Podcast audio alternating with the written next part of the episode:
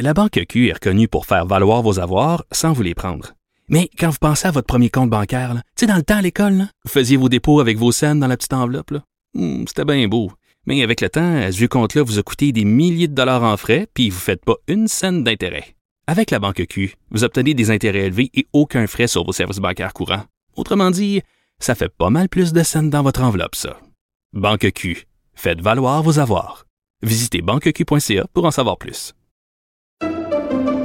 Pendant que votre attention est centrée sur vos urgences du matin, vos réunions d'affaires du midi, votre retour à la maison ou votre emploi du soir, celle de Desjardins Entreprises est centrée sur plus de 400 000 entreprises à toute heure du jour.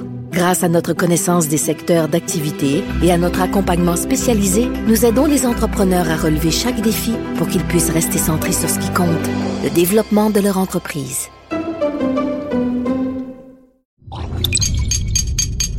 Cube Radio. Bienvenue au podcast, au balado des méchants raisins. C'est Mathieu Tourbide qui vous parle. Je suis en compagnie de mes deux comparses. Alors, comment ça va, Patrick? Très bien, Et toi, bien. Nadia? Mieux que ça, ce serait insupportable. Encore cette semaine, on a, encore cette semaine, on a un invité en studio. On est content. C'est oui. reparti et pas n'importe qui. Michel Gassier, bien connu pour ses vins du sud de la France. On aime beaucoup, qu'on apprécie ici au méchants raisins. Et on le reçoit, ben, tout de suite.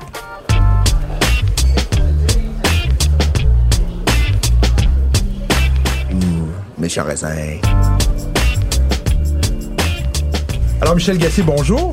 Bonjour. Bonsoir, on pourrait dire. On est, on est un peu en soirée ici en studio. On est très content de vous avoir. Vous avez apporté de belles bouteilles en plus pour nous, euh, nous, euh, nous, nous, nous, nous faire rêver au sud de la France? Ben oui, on, on- on se fait un petit, une incursion dans les costières de Nîmes euh, grâce à vous.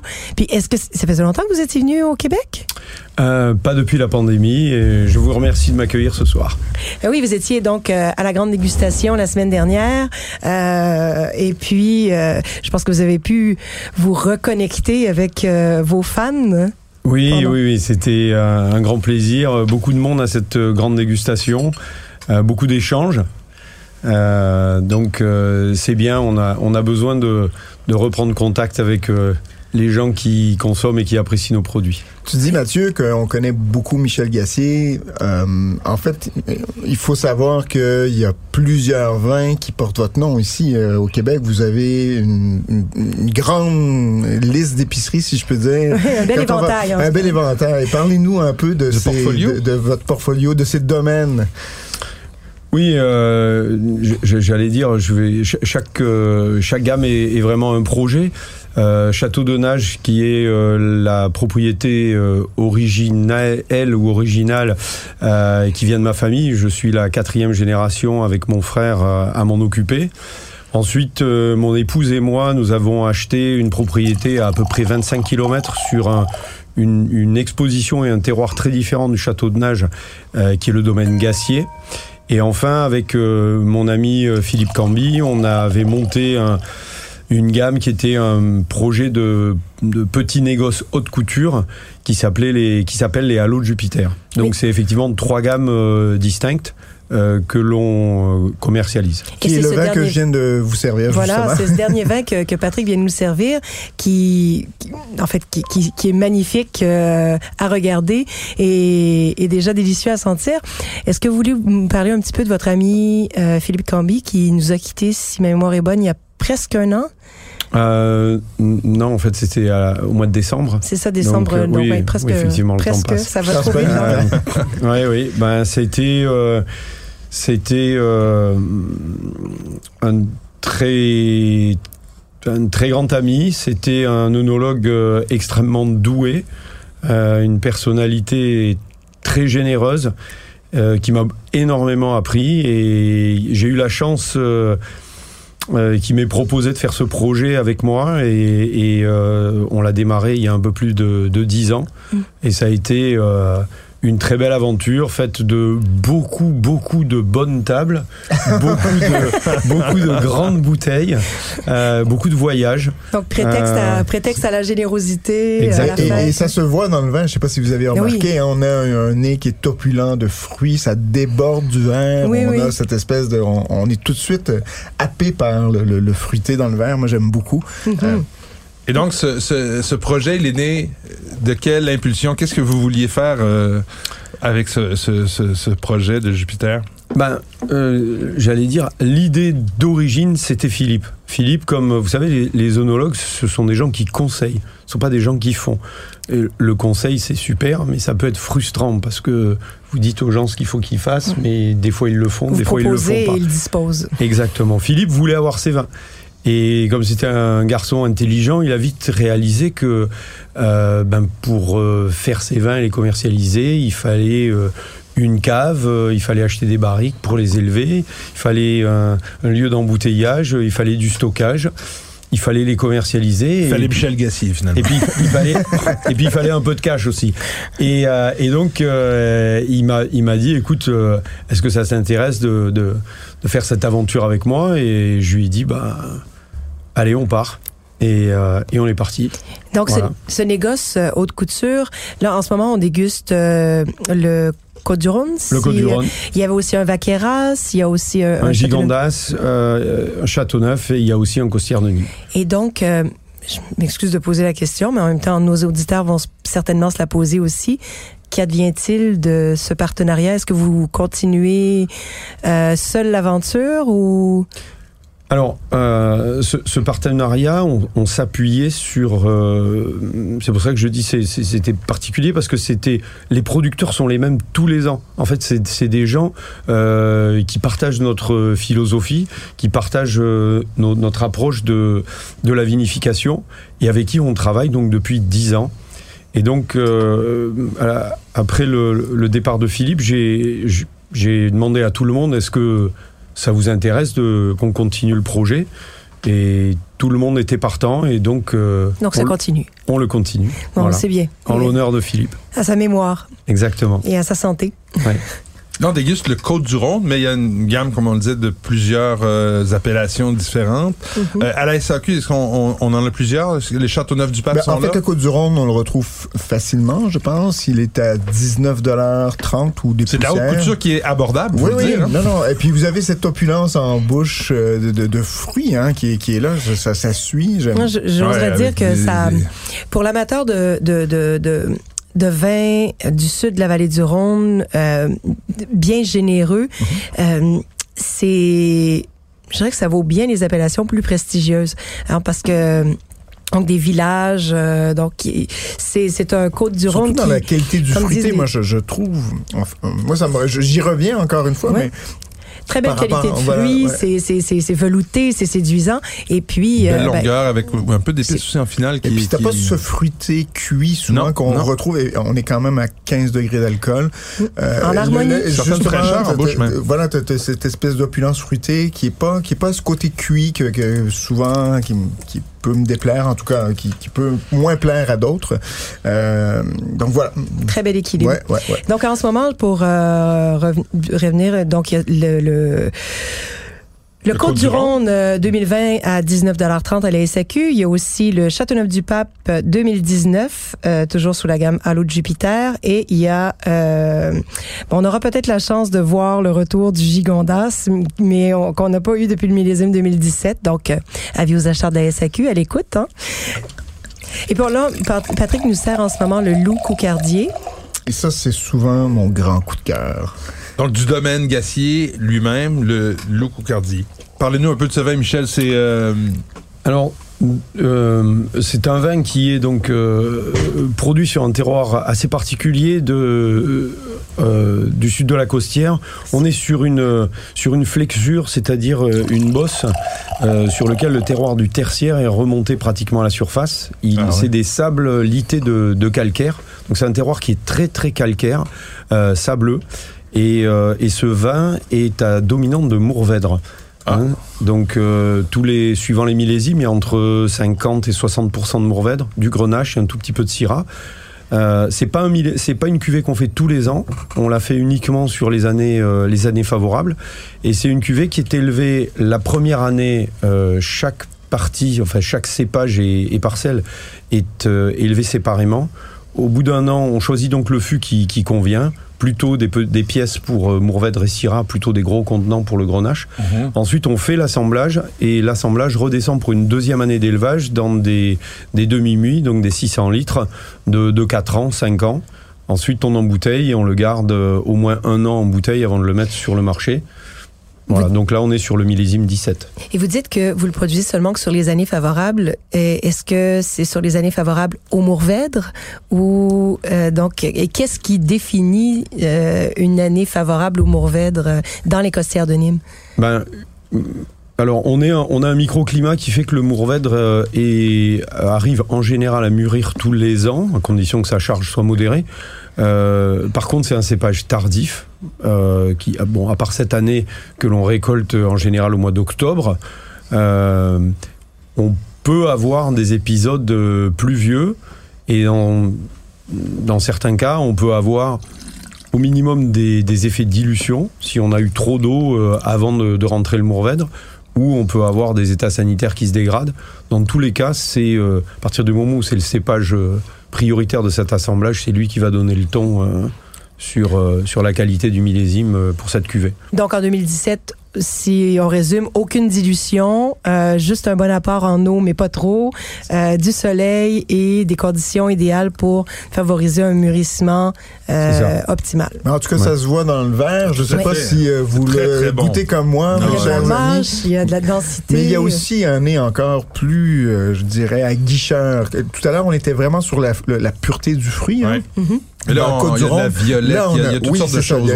beaucoup plus de complexité. il y a, un petit, il y a, une touche, aussi euh, de, de, de bois, d'élevage, qui vient juste enrober de manière très, très fine et élégante. Moi, j'aime beaucoup ça. C'est un, vin, un vin de gastronomie. Et en rouge, on a une structure aussi qui, qui soutient euh, le vraiment davantage. Et, euh, et, une belle acidité, une belle fraîcheur euh, je, qui, qui, tient euh, bon un peu au cépage, qui tient au fait qu'on vinifie. Euh, nous, on a, moi, j'aime bien utiliser de la grappe entière, donc on a à peu près 50% de grappe entière euh, dans ce vin-là, et qui tient. je pense qu'il est, il est révélateur de, du microclimat qu'on a dans notre appellation, qui est plus frais, ses influences maritimes. vous avez un vin qui est puissant, mais qui n'a pas de lourdeur et qui a cette fraîcheur, ce côté désaltérant, ce qui est voilà, ce qui est original pour un vin de cette puissance. Mm. L'influence maritime et le calcaire aussi. Hein? Et le calcaire. Donc le calcaire qui joue vraiment beaucoup sur la fraîcheur ressentie dans les costières de Nîmes. Euh, au château de Nage, vous avez les cuvées, euh, vous avez une cuvée euh, qui fait la part belle à la Syrah. C'est la Syrah est un cépage du nord de la vallée du Rhône. On dit souvent que elle est moins bien adaptée au sud. Pourtant, la Syrah que vous produisez au château de Nage, elle est euh, tout en finesse, en élégance. Euh, qu'est-ce qui donne ça dans les costières de Nîmes, en fait? Euh, alors, il faut savoir que sur l'appellation, la Syrah est le cépage le plus planté en, en raisin noir. donc, quelque part, c'est un signe que les vignerons de l'appellation pensent qu'elle est adaptée au climat mhm. et, et, à juste titre. dans moi, j'ai choisi. Euh, c'est vrai que la Syrah est un, est un cépage qui peut se travailler de plein de manières différentes, euh, allant jusqu'à euh, les, les vins dentelles de côte rôtie qui peuvent presque ressembler à des bourgognes après mhm. vieillissement, jusqu'à des, des syrahs de la Barossa qui peuvent être extrêmement puissantes et, et denses. c'est un cépage, je, je vais pas dire un peu caméléon. Moi, je, je, mon inspiration, c'est le Rhône Nord, parce que ça correspond à mon goût, à cette élégance. Moi, j'aime bien des vins qu'on a envie de boire. Et, euh, et donc j'ai passé un petit peu de temps pour arriver à comprendre quel était leur secret. Alors bien entendu, on peut pas trans transférer le Rhône Nord euh, dans le Sud, mais euh, mais J'aime beaucoup utiliser la, la, les grappes entières sur Syrah. Je fais très attention au niveau de maturité. On peut aller trop loin dans le, dans le sud mmh. euh, avec les maturités de Syrah. Et, euh, et puis, euh, allez, je vais le dire, de temps en temps, il y a quelques grains de vionnier qui peuvent tomber euh, ah, dans la cuve et qui, sont, euh, et qui sont euh, intéressants, notamment dans les notes florales. que les Syrah euh, peuvent acquérir. Un peu comme en côte aussi en fait. C'est ça. Voilà. Et donc, moi, j'ai une question banale qui est moins, euh, moins, euh, moins poussée dans le vin. Les, les, les noms de vos cuvées sont en, En occitan. en occitan, j'allais le dire. Je, je me souvenais pas du nom. Mais qu'est-ce que ça veut dire, Loucoucardier? Alors, le- la, la- la costière, c'est la terrasse qui surplombe la Camargue.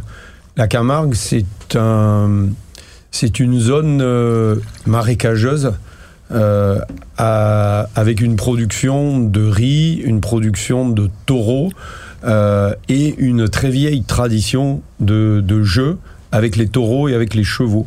Euh, Donc un peu comme une corrida. euh, alors là, nous les taureaux, on les tue pas. Euh, les taureaux, c'est- les taureaux, c'est les stars. Euh, les taureaux vont dans l'arène, on leur attache aux cornes des attributs. Celle du milieu, rouge, s'appelle la cocarde, ou la coucarde en, Ah, en occitan. cocarde, D'accord, ouais. Et, le, et il y a des, des hommes en blanc dans l'arène euh, qui essayent d'attraper ce pompon, en fait, sans se faire encorner. Et, que euh, ça arrive qu'ils se font encorner? oui. Ah, les, taureaux ne Ouch. meurent jamais, les hommes quelquefois. Oh boy. Et, euh, et donc, euh, Ce qui est de le, bonne guerre parce que ce sont les hommes qui organisent euh, Ouais. les joutes, pas les, Ouais. pas les taureaux. et le, les taureaux qui vont dans l'arène, c'est, on les appelle les, les, coucardiers, les cocardiers ou les coucardiers en, en occitan. Et euh, Ceux c'est qui en ont la cocarde. c'est, c'est les meilleurs taureaux des manades. Les manades, c'est les élevages. C'est les meilleurs taureaux. Et, et bon, bah là, c'était un petit clin d'œil à la tradition locale et au fait que c'était ma cuvée euh, top niveau. euh, Ah ben voilà. j'aime beaucoup, j'aime beaucoup cette histoire. Je suis content d'avoir posé la question. Et, le blanc aussi porte un nom, mais lui il est plus facile à trouver. Ben oui, Nostre Pays. Notre pays, ça veut dire notre pays, j'imagine. C'est ça. Bon. Et c'était l'idée, c'était de faire un blanc de terroir. Et, euh, et j'avais une idée à l'époque où j'ai créé cette cu- cuvée, c'est que je, je- je me suis dit, je vais mettre tous les cépages, comme ça, ça sera pas à propos d'un cépage. Et euh, on pourra pas dire ah oui euh, vous avez du grenage blanc vous avez de la roussanne ou quoi ben non il y a tout dedans donc euh, Du claret, de la vienne, du c'est ça tout. hein. bourboulingue Bourboulingue. Est-ce qu'ils sont complantés ou c'est euh, non, non, non, non, mais euh, voilà. Et, et l'idée, c'était pas de faire un vin de cépage, mais vraiment un vin de terroir, d'où euh, Pays. Est-ce que c'est, c'est- ça représente une production importante chez vous, les, les vins Les blancs blancs? Euh, nous, on produit pratiquement un tiers de blanc, ce qui est euh, très atypique, Ouais. puisque la vallée du Rhône euh, produit environ 7% de blanc. Euh, moi, j'ai toujours cru, j'aime beaucoup les blancs. Je pense qu'on a un vrai, vrai terroir à blanc. Pour rebondir sur ce que vous disiez, et, et ce que disait Mathieu, il y, a de l'acidité dans ce vin. Bien entendu, il n'y en a pas autant que ce qu'on va trouver dans, dans les Chablis. Mais les blancs du Sud, leur fraîcheur est aussi euh, appuyée sur la- la- l'amertume. Mais l'amertume dans le sens positif du terme, Mhm. Oui, pas oui. l'amertume. euh, Sur les phénols, sur. euh, Voilà. ce que j'évoquais, l'amertume Voilà. noble. voilà. La Et donc, euh, c'est cette combinaison ici d'une- acidité, euh, on va dire, quand même présente et d'une pointe d'amertume qui donne la fraîcheur au vin. Mm. Et euh, est-ce que euh, vous seriez surprise de, de, de, de l'acidité? Parce que c'est des vins qui ont de l'amplitude, Mhm. c'est des vins qui ont de la richesse, donc euh, ils viennent enrober cette, euh, cette, cette acidité. C'est des vins qui, qui vieillissent bien, Ouais, c'est ça. Ouais. qui vieillissent bien. Euh, Et puis on est, des, on, est, on est à des prix quand même fort accessibles. là. Ah C'est oui. combien? 24, 24 dollars 20. Non. Et, et, et je dirais aussi au niveau des saveurs, parce que c'est, je sais pas si c'est- c'est dû à l'assemblage de ces cinq cépages, mais on va chercher une, des saveurs qui, vont- qui nous amènent un peu dans toutes les directions. On a un peu de, De de la florale, on a quelque chose de, ensuite de, de, de, de- de- un peu agrume, mais mûr, puis après ça des fruits à noyaux. C'est, c'est vraiment complexe comme, euh, comme saveur. Ben, Une palette. euh, euh, merci. Non, mais parce que c'est quelque chose euh, euh, que l'on recherche hein, dans ce vin. Moi, j'allais dire, euh, mais euh, trois, trois qualificatifs que je cherche à, à- à obtenir dans mes vins. Premier, c'est d'abord équilibre. Je pense que euh, c'est vraiment la première base, dimension, c'est la base, c'est fondamental. C'est aussi ce qui fait qu'un vin va, va pouvoir vieillir et bien vieillir. Mhm. Euh, le deuxième, euh, c'est la subtilité. J'aime bien euh, des vins où justement euh, il y a plein de petites choses qui sont empilées les unes à côté des autres et où à chaque gorgée, ben ah tiens, euh, Mm. on, on découvre quelque chose de différent. Ça, ça maintient l'intérêt au travers, euh, au travers la bouteille, on va dire. Et le dernier, c'est la fraîcheur. Euh, voilà, pour moi, le vin est avant tout une boisson et, et, euh, elle, il doit avoir un- une dimension, on va dire, euh, désaltérante, rafraîchissante, Ah, tout à fait, tout à fait. euh, qu'un verre de vin on appelle un autre. Quoi. Oui, absolument. Puis c'est salivant, en fait. Cette C'est amertume ça. nous fait, nous fait saliver. Puis est vraiment euh, ben, la clé à table, en fait. Ce sont des vins de table. Donc, euh, mais bravo, vraiment. Merci. Écoutez, Michel, merci de, ne- de nous avoir visités. On est très contents. On a pu goûter euh, trois superbes euh, bouteilles. Est-ce que vous restez avec nous pour le combat des vins? Ah, pourquoi pas? Si vous souhaitez, je, avec grand On a un plaisir. juge d'honneur euh, cette Génial. semaine pour le combat des vins. Patrick, Écoute, on y va tout de suite. hein, tout de suite.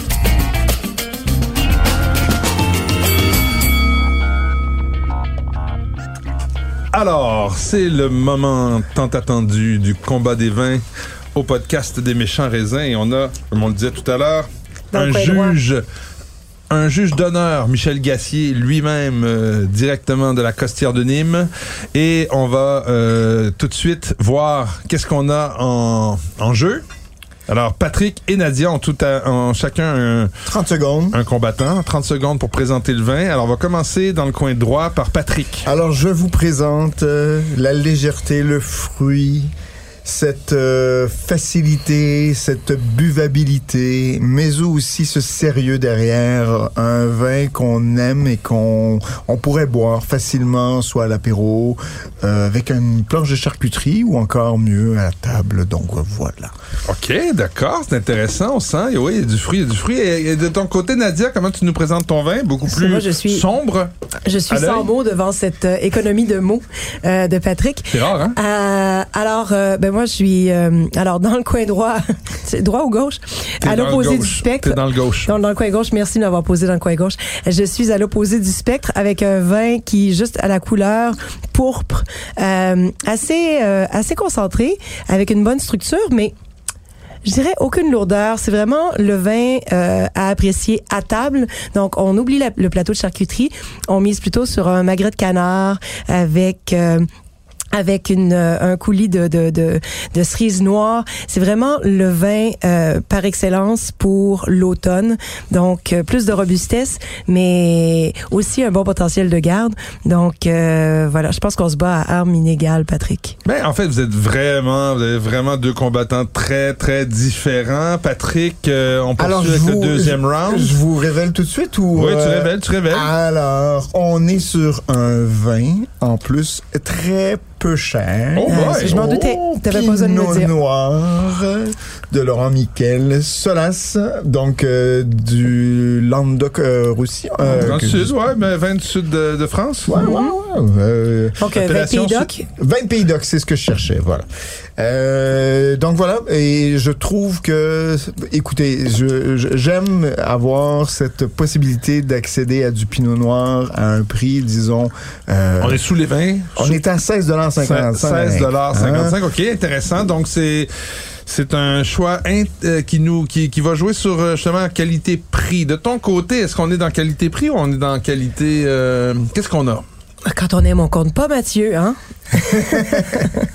Donc, euh, non, mais je, je, suis- je- je suis restée dans une gamme de prix euh, accessible. Combel-Lasserre, Château Combel-Lasserre, euh, Cuvée Château, 2018. Donc, le Malbec. On est à Cahors, 23,65 Puis je trouve que ça les vaut bien? Et, et c'est, il y a eu tellement depuis quelques années euh, d'arriver sur le marché de Cahors euh, de fruits très juteux, très accessibles, presque avec des airs de Beaujolais.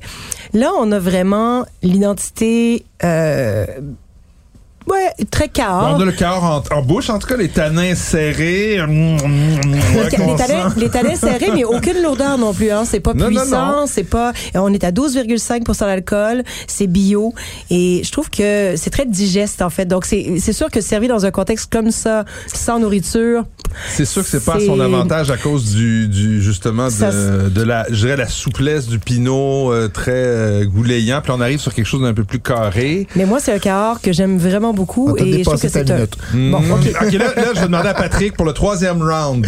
On va montrer à Alors- Michel quand même de quel bois on chauffe et pourquoi on s'appelle les méchants raisins. Je veux que tu parles en mal de ce vin. Écoute, il y a un côté encore cuit, euh, ça sent le fond de tonne. J'ai bien de la misère. C'est comme si tu me servais de la grosse prune, presque sauce soya. Ah, je l'ai dit. Euh, Sur ça, je suis d'accord avec toi. Ah oui. Euh, Ouais, ouais, écoute, ouais, ouais. il il y a pas, ça manque un peu de définition. On est en plus avec du gros tanin. Je pense que Cahors peut faire nettement mieux. Oh boy, c'est à toi. Non, mais ravale. Et là, tu peux bicher contre le Solas. T'as le droit.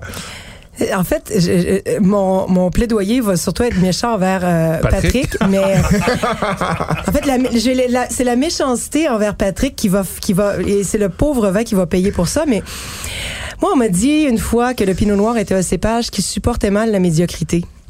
Euh, Je pense que Il, il te supporte mal. je pense que ce, vin, toi comme nous, ce ça. vin n'est pas médiocre, mais je pense que si Son vous porteur. aimez, si vous aimez le Pinot Noir euh, dans son expression bourguignonne et dans ce qu'il a de plus révélateur de terroir, euh, ben vous ne trouverez pas votre compte avec ce vin-là. C'est une expression de fruits, c'est un vin de cépage.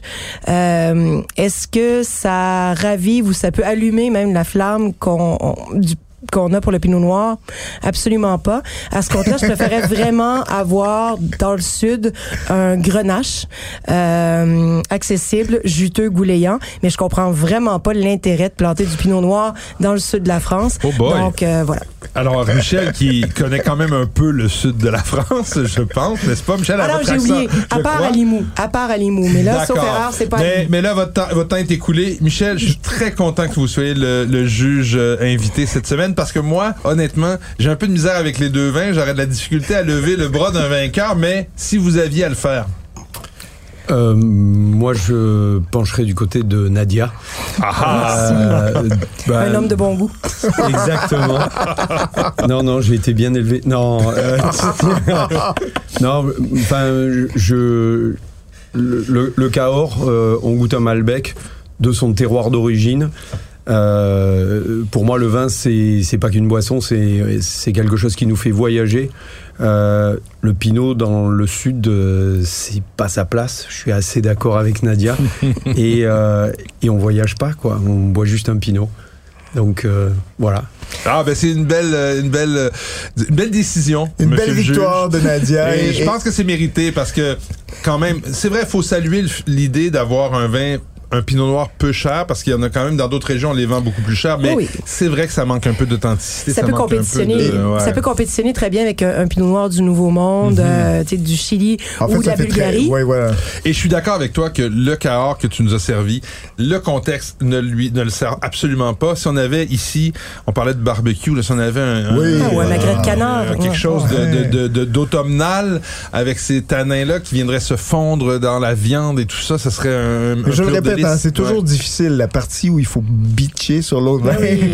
bon, Je m'excuse, euh, je m'excuse à Laurent euh, Miquel, j'ai rien Oui. contre. Non, mais euh, en tout honneur, je suis pas d'accord. C'est pas, on n'est pas sûr. euh, en fait, comme tu le disais, ça ne sert pas bien d'être dans le contexte de Ben juste non, en dégustation pure, et ça donne justement cette impression de, de prune, mais en même temps, il y a, vous il y avez a dit tellement. c'est quand même pas oxydé Non, ce c'est vin-là. pas vrai. Non, non, mais Euh, en- une en petite toute note, justice. c'est une petite note qui, qui, qui peut peut-être être super bien en, à table avec un plat, mais je vous remercie, les deux, euh, nos deux contenders pour ce match qui a été quand même assez loyal et merci à notre Pas juge. coup, euh. euh, Michel Gassier d'avoir tranché d'une façon très juste, Sans appel. je crois, et sans appel. Merci. On s'en va maintenant aux suggestions de la semaine. La Banque Q est reconnue pour faire valoir vos avoirs sans vous les prendre. Mais quand vous pensez à votre premier compte bancaire, tu sais, dans le temps à l'école, vous faisiez vos dépôts avec vos scènes dans la petite enveloppe. Hmm, C'était bien beau. Mais avec le temps, à ce compte-là vous a coûté des milliers de dollars en frais, puis vous ne faites pas une scène d'intérêt. Avec la Banque Q, vous obtenez des intérêts élevés et aucun frais sur vos services bancaires courants. Autrement dit, ça fait pas mal plus de scènes dans votre enveloppe, ça. Banque Q. Faites valoir vos avoirs. Visitez banqueq.ca pour en savoir plus. Pendant que votre attention est centrée sur cette voix qui vous parle ici, ou encore là, tout près ici, très loin là-bas, ou même très, très loin. Celle de Desjardins Entreprises est centrée sur plus de 400 000 entreprises partout autour de vous. Depuis plus de 120 ans, nos équipes dédiées accompagnent les entrepreneurs d'ici à chaque étape pour qu'ils puissent rester centrés sur ce qui compte, la croissance de leur entreprise.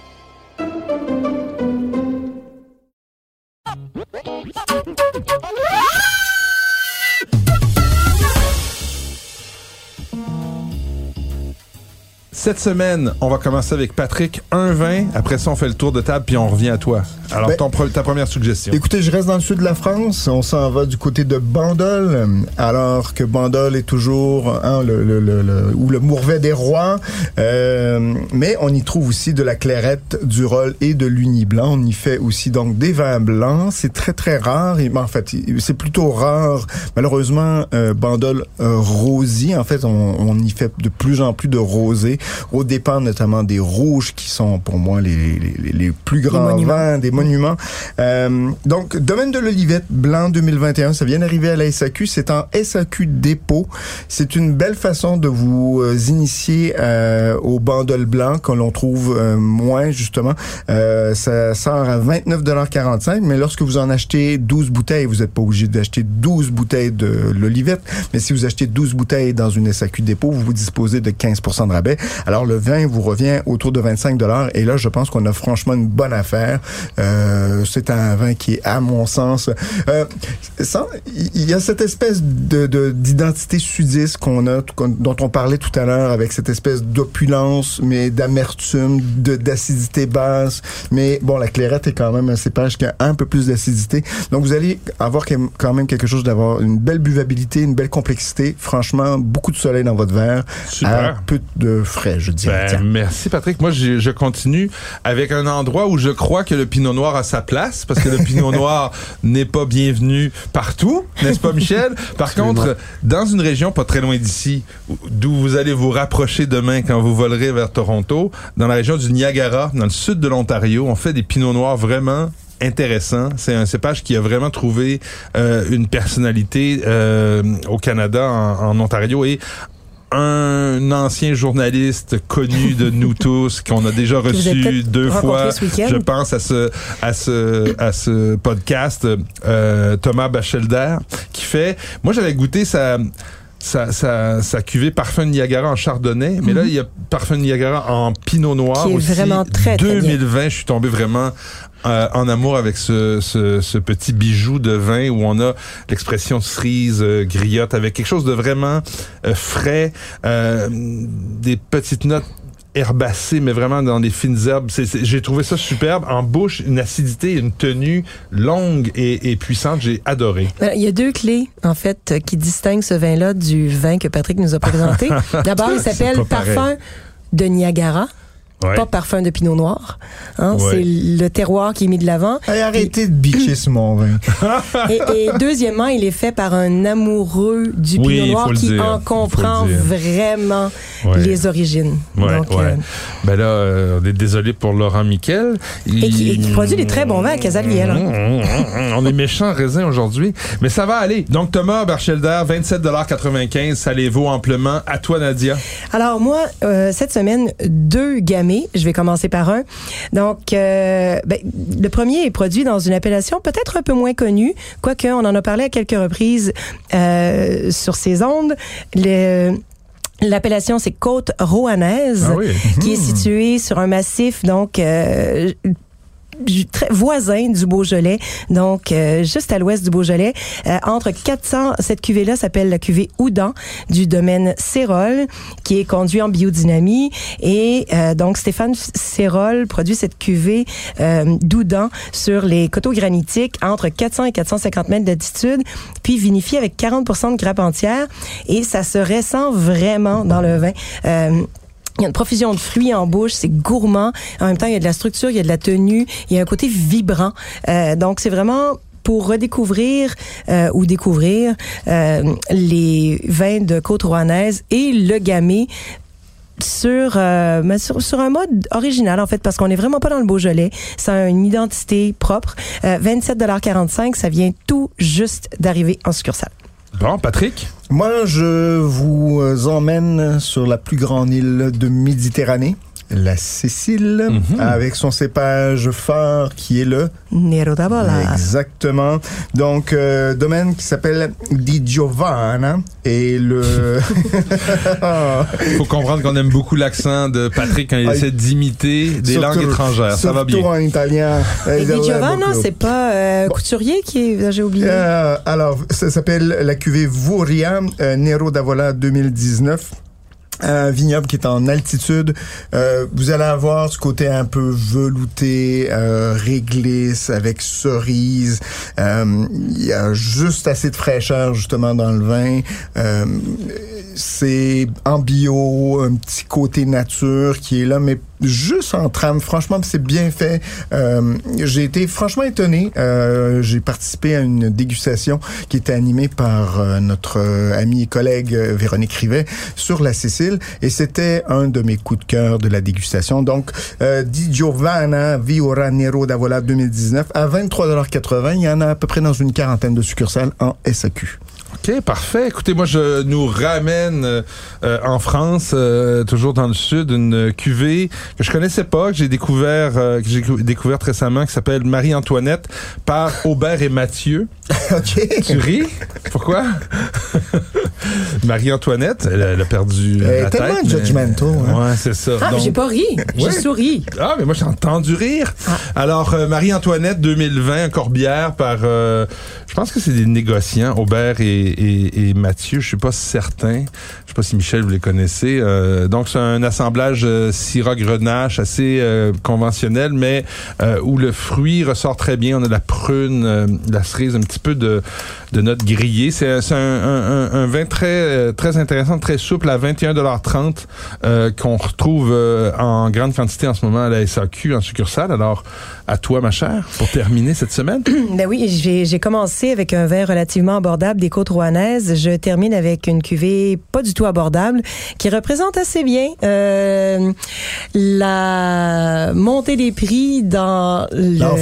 L'inflation. dans les crus du Beaujolais. C'est la cuvée éponyme de Jean Foyard Oh. qui, euh, en fait, autant euh, le, le corselet... D'avoir goûté à ça. Euh, D'accord. je, je sais pas quoi dire. Euh, oui, c'est excellent. Euh, mais donc, cuvée éponyme. Et autant le corselette de Jean Foyard est vraiment beaucoup plus en souplesse, c'est plus gouléant, c'est... Bon, évidemment, macération carbonique, c'est ça, ça se boit tout seul. Autant la cuvée éponyme vient du cru des Charmes et est produite sur des sols volcaniques et va avoir beaucoup plus de concentration, de puissance. Les vignes ont un certain âge aussi et c'est vraiment un morgon de garde. Euh, J'ai quand même eu un certain plaisir à le boire ce week-end, mais Ah je dirais que je c'était vraiment une erreur de ce serait vraiment une erreur si De vous en achetez suite, ouais. et que c'est quand pas tu pour dis, quand tu dis garde, on, on- on s'entend, on parle pas de 10-15 ans. hein. Oui, oui, ça Ah peut oui, vraiment ah, être du moi, 10-15 j'ai- ans. ouais, Ça, bon. é- écoute, ça, c'est une question de goût aussi. Il hein. Ouais, faut aimer les, les vins bananes, évoluer. les Mais bananes, euh, les bananes c'est ça. jaunes, les bananes vertes, les bananes brunes. je, je te jure, euh. Patrick, surtout que là, en ce moment, on parle d'un millésime euh, de garde, de millésime de grande concentration euh, 2020. C'est euh, c'est un vin qui, je pense, va atteindre son apogée à peu près dans 10 ans. Et donc, on est euh, à quelle euh, hauteur de prix? 55, je pense. 52,50 52. Oh, alors, Voilà. pour du, du 52,50 Morgon à 50. Mais si vous êtes amateur de, euh, de Morgon, Il y a de quand même du plusieurs. Tu disais, quand on aime, on ne on, on ne On compte on pas. compte mal en tout cas. On compte mal, mais moi je pense que si c'est très bon, ça peut durer euh, 10 ans encore en cave, pourquoi pas 50 dollars. Merci beaucoup Nadia, merci beaucoup Patrick, merci beaucoup notre invité et juge de la semaine Michel Gassier. On se retrouve de l'autre côté de la semaine. Ciao. Ciao. Merci.